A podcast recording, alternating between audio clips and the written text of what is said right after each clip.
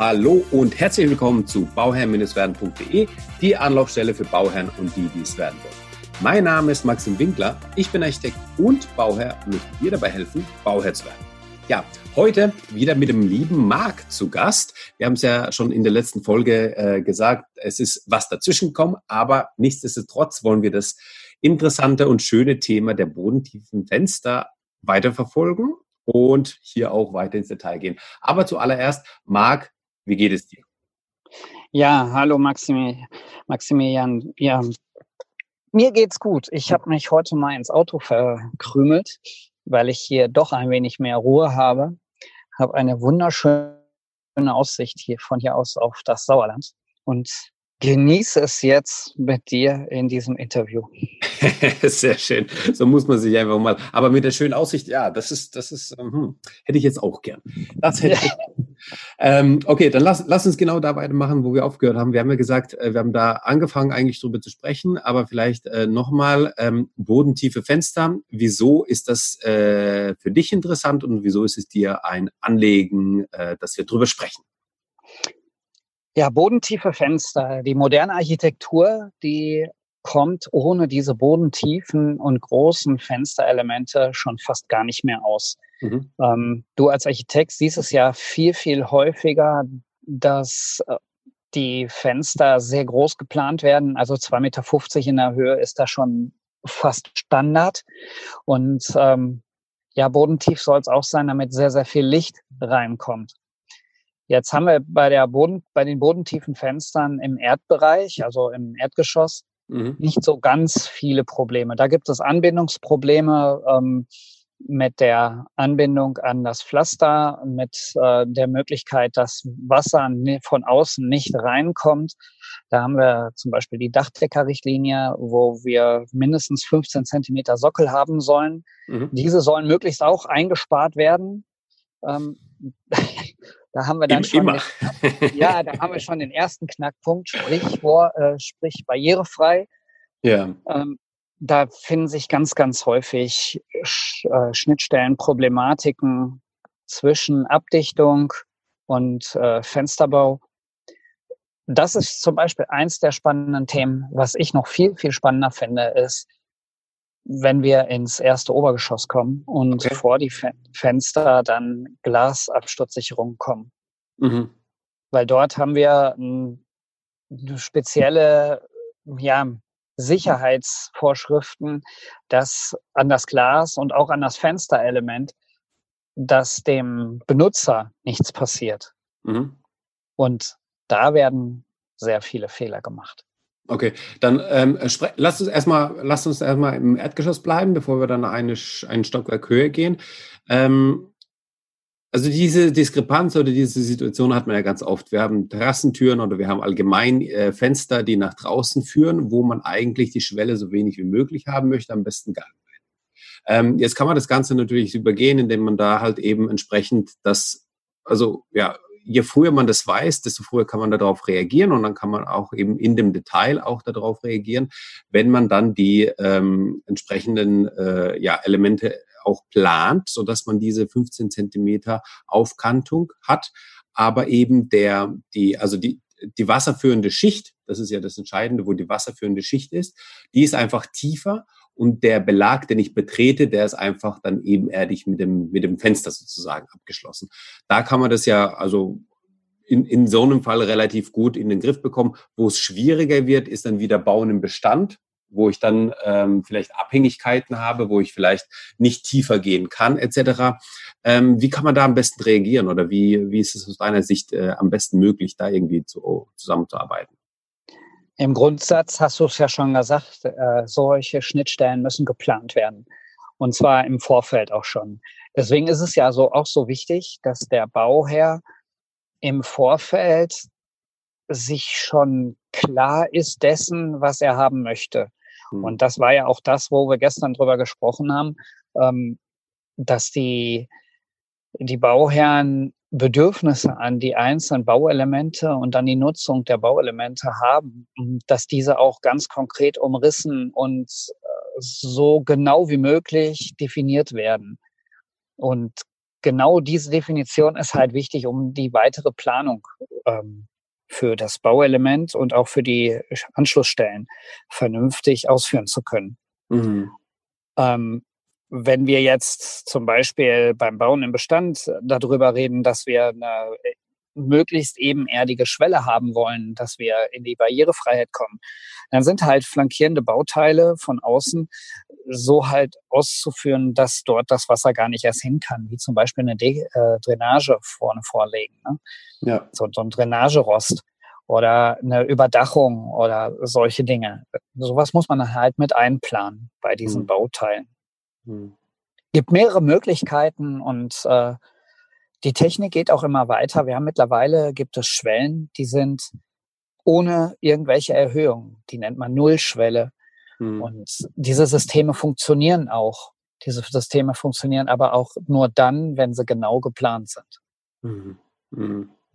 Ja, das ist, das ist wieder, das ist da, da gebe ich dir natürlich vollkommen recht. Also die, die Planung ist da entsprechend wichtig, dass man einfach die ähm, Fakten auf dem Tisch hat, äh, einfach sieht, also wenn ich jetzt vom Bauen im Bestand spreche, ja, dass man sieht, okay, wa, was gibt der Bestand her ähm, dass man eine Planung macht, äh, eine, eine, entsprechende Dokumentation hat der, der, der Planung, dass man entsprechend auch vor Ort sich das vielleicht mal anschaut ähm, im Detail und so weiter und dann kann man darauf entsprechend auch ähm, gut reagieren. Okay, ähm, wenn, wir, wenn wir jetzt ähm, ein Geschoss höher gehen und die Absturzsicherung uns anschauen, ähm, brauchen wir ja nur dann, wenn das Fenster öffnbar ist. Es gibt ja immer oder immer öfter auch nochmal die Situation, dass man ähm, äh, Fenster hat, die einfach ein, also bis zum Boden zwar gehen, aber der Öffnungsflügel ähm, höher sitzt. Ja. Und es gibt auch, auch die Möglichkeit, ähm, also dass man fest verglaste Fenster hat. Wenn wir jetzt klar genau. von fensterverglasten Fenstern sprechen, dann haben wir ja gar kein Abschlussproblem. Ähm, wie ist deine Einstellung oder wie ist deine Meinung zu fest verglasten Elementen im ersten Obergeschoss oder allgemein in Obergeschossen? Naja, da darf ich dich ein wenig äh, korrigieren. Selbst bei den festverglasten Fenstern haben wir ähm, eine absturzsichernde Wirkung an dem Fensterrahmen. Da übernimmt die okay. Absturzsicherung ja. im Grunde genommen das Glas und das Glas hat ja innen dann eine VSG-Anbindung. Das heißt, die, äh, die innere Glasscheibe ist Sicherheitsglas. Und wenn man sich jetzt mal vorstellt, dass man im ersten Obergeschoss was niemand machen wird. Aber es kann ja passieren, dass man stolpert und man hat jetzt, ich sag mal, liegt jetzt über 60, 70 Kilo mit dem Körpergewicht und knallt mit seinem kompletten Körpergewicht gegen dieses Fenster. Dann haben wir dort eine äh, dynamische Kraft, die über das Fenster, über das Glas in den Rahmen und von dem Rahmen auf das Mauerwerk übertragen werden muss. Hm. Und ja, ich wage mal zu behaupten, dass 70 Prozent der Fenster, die mit absturzsichernder Wirkung montiert werden, mit Standardbefestigungsmitteln montiert werden.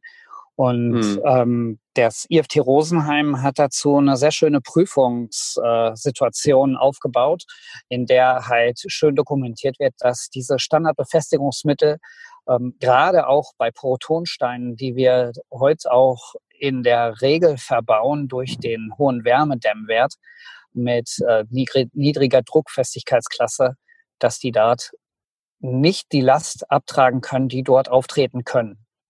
Und ähm, da kann es halt auch zu Ausbrüchen kommen und im schlimmsten Fall zum Rausfall des Fensters. Und das wäre mhm. nicht zielführend. Und deswegen ist mir ein Herzensanliegen schon mittlerweile, dass ich auf diese Umstände aufmerksam mache und dass ich, ja, deswegen fuchse ich mich auch in dieses Thema so stark rein, weil es existenziell ja. ist für den ausführenden Betrieb. Man kann da durch äh, einen solchen Vorfall, wenn dort wirklich ein Personenschaden entsteht, will ich nicht unbedingt in der Haut des Chefs stecken, weil das zieht auch strafrechtliche Konsequenzen mit sich. Und das muss nicht sein. Okay. Ähm, jetzt ist es natürlich auch interessant zu verstehen oder zu, ähm, zu wissen, wie kann der Bauherr das im Endeffekt kontrollieren, welche Befestigungsmittel verwendet wurden, etc. Also lässt er sich die Nachweise geben. Ähm, das doch, also ist es die Bau, ist es die Arbeit des Bauherrn oder kann er sich da auf ähm, die Handwerker verlassen oder auf den Architekten? Also die Aufgabe des Bauherrn kann es so nicht sein. Ähm, wie jetzt in der Sanierung, wenn der Bauherr derjenige ist, der den Handwerker beauftragt, ähm, so tief kann der Bauherr gar nicht in die, in die Materie einsteigen. Im Grunde genommen muss der äh, Bauleiter, der beauftragt wird, das Ganze überwachen, wobei ich mittlerweile auch schon bei vielen Bauleitern den Kenntnisstand auffrischen musste in diesem Punkt. Mhm. Weil ich meine, letztendlich so ein Bau hat ja so viele Aspekte und Facetten. Und ähm, das wird immer komplexer und da kann man nicht überall auf Stand sein. Das funktioniert gar nicht. Zumal, mhm. du weißt es ja selber, wie viele äh, Seminare musst du machen, damit du permanent auf Stand bist. Und das ist, da brauchst du ja gar nicht mehr arbeiten gehen. So viele Seminare machst du da. Das ist ja, ist ja Wahnsinn. Und äh, gerade der Fensterbau wird im Moment extrem umfangreich. Also da, das ist abendfüllend, was man dazu erzählen könnte. Und deswegen hm. ähm, nur auf den Handwerker verlassen halte ich für schwierig. Ähm, da ist dann schon wirklich der Architekt und der Bauherr gefragt. Oder ja. wie ich gestern schon sagte, man holt sich zur Baubegleitung einen Sachverständigen aus dem Fach und ähm, lässt das, genau. geht mit dem dann das Ganze durch, dann ist man ganz auf der sicheren Seite. Genau, das ist, der, das ist eben der, der wichtige Punkt. Ja. Ja, ähm, das heißt, wir haben jetzt über die, über die Festverglasung gesprochen. Ja, das ist, äh, das ist, das ist da natürlich in, in dem Fall richtig. Jetzt gibt es auch diese, das, das nächste sozusagen, ähm, die zweite Möglichkeit, dass man eben ein bodentiefes Fenster hat im Obergeschoss, aber eben äh, der, der Fensterflügel, das, der, der Öffnungsflügel, der ist höher angesetzt. Genau. Gibt es da Probleme? Ähm, da ist im Grunde genommen, äh, das ist auch ein äh, Bauteil, was absturzerchende Wirkung hat. Hier hat man halt den Vorteil, dass man eine recht günstige Konstruktion gewählt hat, indem man ein zweiflügeliges Fensterelement mit unten einem Festteil hat und oben halt diesem Drehkippelement. Und auch dieses Bauteil muss halt ähm, von der ja, Befestigung absturzsichernd befestigt werden, weil wir auch dort die Nutzlasten im Grunde genommen auf den Kämpfer und auf den äh, feststehenden Flügel bringen, wenn mhm. mal was passiert. Also ja. ich gehe wieder von der Person aus. Ich sag mal, wir haben eine Feier im Wohnzimmer und das, der Fensterflügel ist offen und da braucht mhm. nur jemand stolpern, der jetzt nicht gerade weniger als 60 Kilo hat. Und dann kann das passieren, dass dort auch die Lasten auftreten. Ja. Und ganz speziell wird es dann halt bei den bodentiefen Fenstern, Balkontüren, zweiflügelig mhm. zum Beispiel, wo dann die wirklich schönen französischen Balkone vorkommen. Dort gibt es mhm. ganz tolle Systeme von Rollladenherstellern, wo die ähm, Glasscheiben schon mitten in die Rollladenführungsschiene mit integriert sind. Und mhm. ähm, dort geht die Last dann auf die Glasscheibe im Grunde genommen und von der Glasscheibe auf den Fensterrahmen. Und auch hier sind dann viele verschiedene Dinge zu beachten. Der letzte Schaden, wo ich war, da hat der Fensterbauer leider oder der Montagebetrieb leider nicht darauf geachtet, dass der Stahl im Kunststofffenster nicht gedreht wurde. Und hm. ähm, dort ist der Stahl zur Außenseite des Fensters mit einer ich sag mal, mit der Biegenaht gewesen, die offen war mhm. und die Schrauben, die von dem absturzsichernden Element in das Stahl eingelassen worden sind, konnten, hatten gar keinen richtigen Halt, weil der Stahl okay. ein bisschen auseinander ging, weil dort ja halt die Naht war. Das ist ja im Grunde genommen nur ein Schnitt gewesen, der nicht verschweißt war.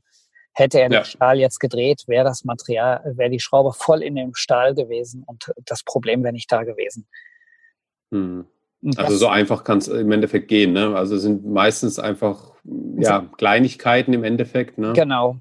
Wir konnten das Ganze noch retten. Es gibt Systeme, mit denen man das retten kann. Ähm, die sehen dann aber sehr unhübsch aus, wenn die Fenster aufgemacht werden. Hm. Das ist, ähm, dann hat man in der Fensterfalz halt größere Bolzen, die man sieht. Ähm, gut, das ist dann halt so, äh, in dem Fall mussten halt keine neuen Fenster bestellt werden, da konnte man das noch retten. Aber es wäre halt schade gewesen, wenn wirklich was passiert und äh, das ist wirklich ein tolles System, was sie verbaut hatten. Da wäre es halt mhm. halt schade gewesen, auch um die Fenster, die wirklich sauber gearbeitet waren vom Fensterhersteller, wenn man ja. die hätte neu machen müssen. Ja. Ja, ja, das ist, das ist immer, das ist natürlich immer wieder der Fall. Ähm, jetzt äh, haben wir, äh, steht noch, also haben, haben wir noch was, was aussteht oder können wir zu einem anderen Thema, was mir gerade noch so ein bisschen einfällt? Nö, können wir gerne. Ja, ähm, nämlich ähm, der Brandschutz. Wir haben ja immer wieder ähm, auch jetzt also verstärkt die Anforderung ähm, an den Brandschutz, zweiter Rettungsweg etc. Also wir brauchen aus jedem Geschoss brauchen wir zwei, zwei Möglichkeiten zu flüchten. Jetzt ist es ja ganz oft so der Fall, dass man über ähm, ja über das Anleiter den zweiten Rettungsweg hat. Das heißt, die Feuerwehr braucht die Möglichkeit oder hat eben die Möglichkeit zu haben, irgendwie ein Fenster anzuleitern. Das ist im normalen Einfamilienhaus in der Regel gar kein Problem, weil man da einfach immer die Möglichkeit hat, irgendwo anzuleitern. Wenn wir jetzt aber von einem, ja, vielleicht Zweifamilienhaus sprechen oder ein Dreifamilienhaus, was ja doch dann der ein oder andere auch baut, ähm, hat, dann haben wir ähm, vermehrt, äh, besonders auch im Dachgeschoss, äh, die Problematik des zweiten Rettungsweges. Ähm, gehören Dachfenster, Dachflächenfenster auch zu, zu deinem Metier? Ähm, nicht zu 100 Prozent. Okay. Ich äh, überprüfe zwar die Dichtheit und äh, die, die Oberflächen, aber äh, zu 100 Prozent ist das jetzt nicht mein Metier. Aber wenn du darauf hinaus willst, dass Dachflächenfenster auch als Rettungsweg genutzt werden können, dürfen und so weiter, kann ich dir dazu auch Auskunft geben. Ja, genau, das wäre das wäre nämlich so ein bisschen die Frage in, in, also in die, oder die Richtung, in die es geht. Wenn wir jetzt im, im oberen Geschossen sind, ähm, ja, vielleicht kannst du da auch nochmal die ein oder andere Sache bezüglich Brandschutzes sagen für die Fenster und dann vielleicht auch noch mal eine Etage, äh, eine Etage höher sozusagen, also im Dachgeschoss, ähm, auf was man da achten sollte als Bauherr. Mhm. Also bei den Dachflächenfenstern gibt es das schon, dass es äh, die als zweiten Rettungsweg gibt.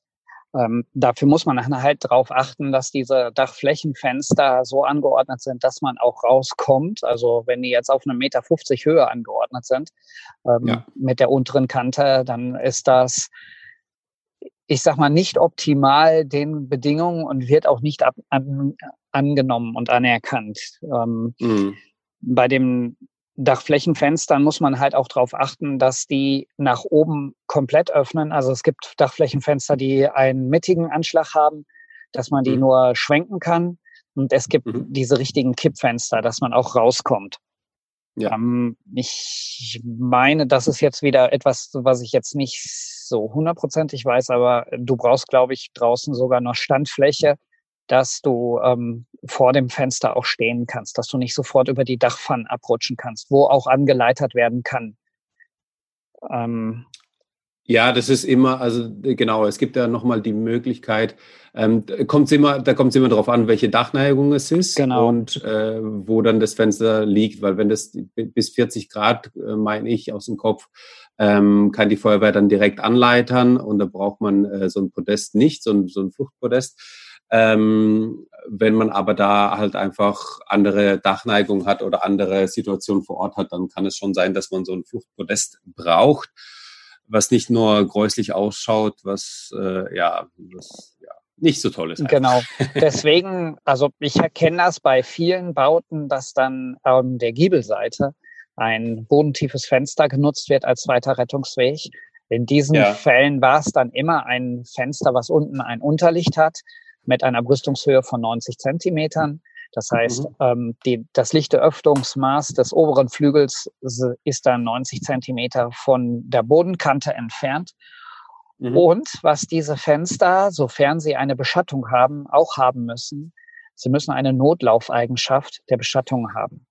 Das heißt, mhm. Wenn die Elemente jetzt einen elektrischen Rollladen haben, dann muss dieser elektrische Rollladen unabhängig von dem Stromnetz auch zu betätigen sein.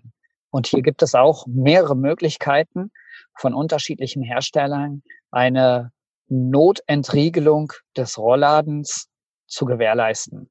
Gibt zum Beispiel ein mhm. System, da ist oben in der Rollladenwelle eine Feder mit eingebaut. Man hat an der Seite des Fensters so eine hässliche Stange stehen, die gefällt mir persönlich ja. überhaupt gar nicht. Aber ja. wenn man diese Stange dann halt dreht, dann entriegelt der Motor und dann schnellt durch die Vorspannung der Feder der ganze Rollladenpanzer in Sekundenbruchteilen nach oben und man hat mhm. den zweiten Rettungsweg frei. Das Ganze gibt's auch mhm. für Rough-Store-Systeme, dass die dann auch nach oben schnellen und halt für, für ähm, Fassadenmarkisen gibt es da diese Systeme auch. Ja. Ja, im Endeffekt sind wir jetzt schon äh, äh, sehr, sehr tief in die Materie, was mir Spaß macht, worüber ich sehr, sehr gerne rede natürlich. Aber ich fürchte, ich höre schon so, so die Bauherren, die dann sagen, die sich jetzt damit zum ersten Mal beschäftigen mit dem Thema Hausbau und dann sich denken, oh mein Gott, das muss ich jetzt alles beachten. Nein, ich kann euch beruhigen. Ähm, es gibt dafür die Spezialisten, es gibt dafür die Architekten, die Fensterbauer, die, ähm, die, die sich darum kümmern, die, mit denen man ins Gespräch gehen kann, den, den Sachverständigen, wie zum Beispiel den Markt, den man auch zu Rate ziehen kann.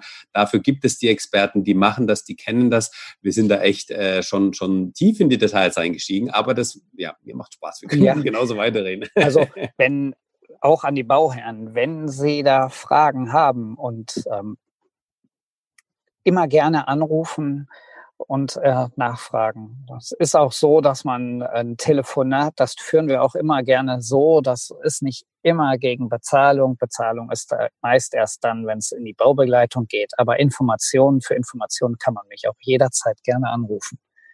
Ja, sehr, sehr cool. Dann freuen wir uns auf die 1000 Anrufe beim äh, Marc täglich. Ja.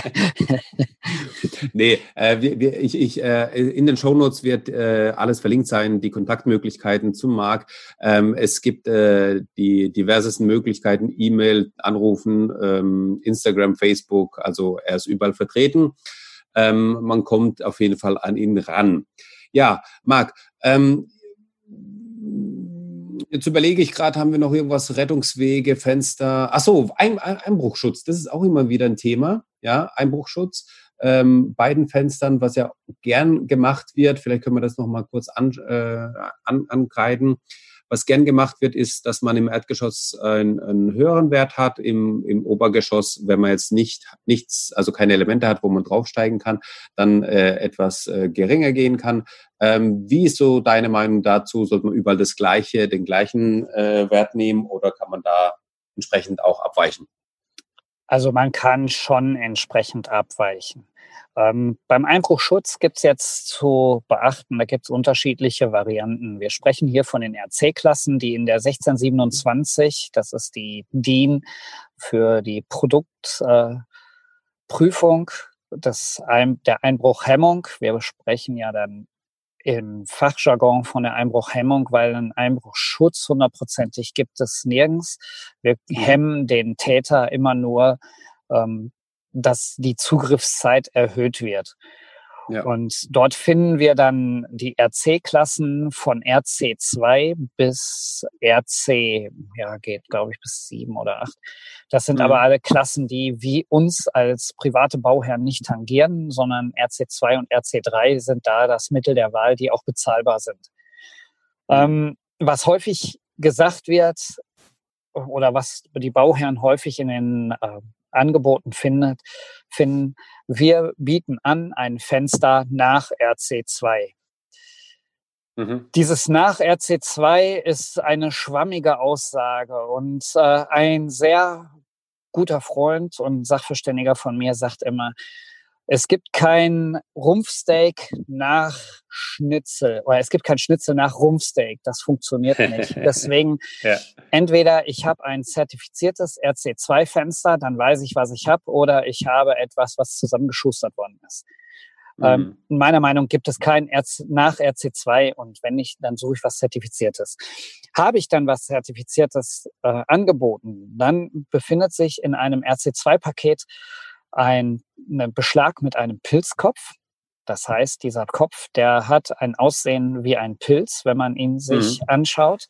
Der verhakt im Schließteil des Rahmens beim Verschluss und mhm. leitet die Kräfte, die der Täter auf, das, auf den Fensterflügel aufbringt, in den Rahmen und der Rahmen leitet das in das Mauerwerk ab. Somit habe ich einen sehr guten Zugriffsschutz. Dann mhm. hat dieses RC2-Paket eine Sicherheitsglasscheibe mit einem VSG-Glas. VSG bedeutet Verbundsicherheitsglas. Das sind zwei mhm. Glasscheiben, die aufeinander geklebt sind und ähm, die nennt sich dann P4A-Glas. Das heißt, es sind zwei 4 mm Glasscheiben, die aufeinander zu einem 8 mm Glas, VSG-Glas zusammengeklebt sind. Mhm. Die bietet schon relativ guten Schutz. Bei einem RC3-Fenster haben wir dort eine P5A-Scheibe. Das heißt, zwei 5 mm Glasscheiben sind aufeinander geklebt. Die hält natürlich etwas länger stand. Ja, und das ganze Glas ist dann auch noch an dem Rahmen verbunden, ähm, entweder durch Verklebung oder durch Stahlwinkel oder so, dass man die Glasscheibe nicht rausdrücken kann mit mhm. Hilfsmitteln. Ja. Ähm, zu dem Thema, wo setze ich was ein? Ganz klar, unten in der exponierten Lage, wo der ähm, Täter hinkommt, ist äh, natürlich die Sicherheit der Wahl, die man sich ausgesucht hat, entweder RC2 oder RC3 maßgeblich dann sollte man sich das Gebäude angucken. Habe ich vor der Terrasse vielleicht ein Terrassendach? Habe ich äh, ein Spalier, was ich dort hinsetze? Oder auch ähm, Terrassenstühle? Dann sind in dem Bereich auch die Fenster im oberen Geschoss zumindest mit einem Pilzzapfen zu versehen. Dort kann man dann ja. das System RC2N nutzen. Das bedeutet, das N bedeutet, ich habe ein geprüftes RC2-Fenster, allerdings ohne ähm, das Sicherheitsglas. Da spart man mhm. sich ein bisschen Geld. Ähm, man hat aber, ich sag mal, der, der Einbrecher hat auf dem wackeligen Turm, den er sich da aufbaut, ähm, dann nicht die Chance, in das Fenster reinzukommen. Ja, mhm. und im dritten Geschoss ähm, sind dann nur die flankierenden Bauteile, wo dann wirklich, äh, ich sag mal, ein Balkon vor ist und so weiter, richtig mhm, abzusichern. Mhm. mhm. Mhm. So, so würde ich als Bauherr vorgehen. Ich persönlich habe natürlich im gesamten Haus RC2, das heißt auch im dritten Stock, weil ich ganz auf Nummer sicher gehe. Viele meiner Kunden aus der Tischlerei nehmen auch diesen Rat an. Aber wenn man ein bisschen an Geld sparen möchte, kann man das so machen, wie ich das gerade erklärt habe. Ja. Ja, das ist, das ist auch ein äh, entsprechend spannendes Thema. Ähm, Einbruchschutz im Allgemeinen. Ja ähm, auch, auch andere Elemente. Das der ist Markt, ja immer wieder so ein Thema. Ja, der Markt, ja. der ist auch sehr umtriebig. Also wir haben ja jetzt, ich glaube, im dritten Jahr in Folge, dass die Einbruchszahlen sinken. Mhm. Und äh, diese, diese sinkenden Einbruchszahlen sind auch sehr stark darauf zurückzuführen, dass der Staat dort Subventionen ähm, gegeben hat. Für alle ja. die, die jetzt nicht neu bauen, sondern die ähm, im Bestand bauen gibt mhm. es die Möglichkeit auch über die KfW, dem Zuschuss 455e, das ist barrierefreies Bauen und das E, was dahinter ist, bedeutet Einbruchschutz. Dort ist mhm. es möglich, Zuschüsse zu bekommen für ähm, das, ich sag mal, Aufpimpen der Fenster im Bestand. Das geht ja. aber nur für das Aufpimpen der Fenster im Bestand. Das heißt, man äh, macht sie sicher durch Sicherungsmaßnahmen wie ein Wechsel des innenliegenden Beschlages oder aufschraubbare Sicherheitstechnik. Was viel mhm. interessanter noch ist, ist für die Leute, die im Bestand bauen. Die Haustür und die Nebeneingangstüre. Das sind im Grunde genommen Türen und diese kann man auch bezuschussen. Das heißt, kaufe ich mhm. eine neue Hausgang, Hauseingangstüre und die entspricht der Sicherheitsklasse, einer Sicherheitsklasse, dann kann ich die zuschussen. Und das ist auch recht interessant. Das sind bis, also die ersten 1000 Euro Investitionen sind 20 Prozent, die man bezuschusst und jede weitere 1000 mhm. Euro sind 10 Prozent. Und der Topf ist immer noch da und ähm, manche Kollegen, also Fensterbauer und so weiter, die wissen es nicht. Aber da sollte mhm. man vielleicht drauf achten. Ja, das ist, das, ist, das ist auch ein sehr, sehr guter Tipp. Vielen, vielen Dank dafür. Ähm, ja, ich, ich habe ja, ich habe mir mal ähm, im Architekturbüro, wo ich gearbeitet habe, habe ich äh, mal die eine deutsche Botschaft geplant und dann hat man so mit oh ja. diesen ganzen äh, oh ja, Sicherheitsklassen äh, ein, ein, bisschen Erfahrung und dann, ich glaube, es ging hoch bis jetzt sechs, kann das sein? Ja, und dann auch sowas. noch beschusssicher, ne? Also genau, du hattest genau. dann, ja. du hast dann richtig schöne Fenster, die sicherheitstechnisch sehr hoch anspruchsvoll sind.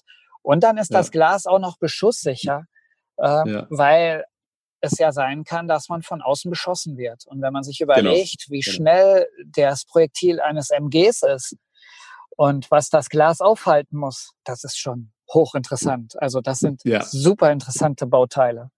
Ja, sehe ich auch so. Okay, aber jetzt äh, der, davon, äh, darf, davon sind wir noch weit entfernt, dass wir Häuser planen müssen, die beschusssicher sind. Wäre auch mal sehr Dank. interessant. Also. genau. Und ähm, nee, also ich hätte eigentlich sonst gar keine Fragen mehr. Ich glaube, wir haben jetzt auch schon eine gute Weile gefüllt. Ähm, ich möchte mich an dieser Stelle, lieber Marc, bei dir bedanken für deine Zeit, für deine Infos, für deine Insights. Ähm, ich überlasse dir nochmal das Schlusswort. Ich werde alles natürlich verlinken, wo man den Marc finden wird. Nicht vergessen, den Tischler-Podcast zu abonnieren und dann auch anzuhören. Ähm, Telefonnummer, E-Mail-Adresse etc. packe ich alles in die Shownotes rein. Und ähm, wenn ihr noch Fragen habt, genau, könnt ihr sie direkt entweder dem Markt stellen oder auch mir schreiben an info.bauherr-werden.de. Und wenn wir ein paar Fragen gesammelt haben, können wir auch gerne nochmal eine, eine, eine weitere Session machen, wo wir nochmal ähm, ja, auf, die, auf die entsprechenden Fragen eben eingehen. Sehr gerne. In diesem Sinne, Marc, ähm, du hast nochmal die Möglichkeit, ähm, mit dem Bauherrn was zu teilen. Ja, ich verfolge ja deinen Podcast auch schon länger und höre mir diese Folgen an. Und ähm, Sie als Bauherrn, ihr als Bauherrn erfahrt hier sehr, sehr viel Wissen und Insights. Und nutzt dieses Wissen, um eure Träume im Vorfeld zu planen. Ähm, visualisiert eure Träume auch, bevor ihr irgendwas ausführt. Geht nicht äh, schnell in die Dinge rein, sondern ähm, visualisiert sie und holt euch auch die Hilfe, damit das Bauen kein Desaster wird, sondern damit ihr jederzeit, wenn ihr auf eurer Terrasse oder in eurem Wohnzimmer oder in eurer Küche steht, immer sagen könnt, Mensch, das war genau richtig so, wie wir es gemacht haben. In diesem Sinne wünsche ich euch ein tolles Bauen, viele schöne Momente auf der Baustelle. Ich weiß, dass es auch viele Momente gibt, wo man verzweifelt. Aber Probleme sind Geschenke, sagt eine gute Freundin immer zu mir. Und in diesem Sinne, wir sind für euch da. Danke dir, Max. Ein tolles Schlusswort. Vielen Dank, das lasse ich genauso stehen. Ciao. Ciao.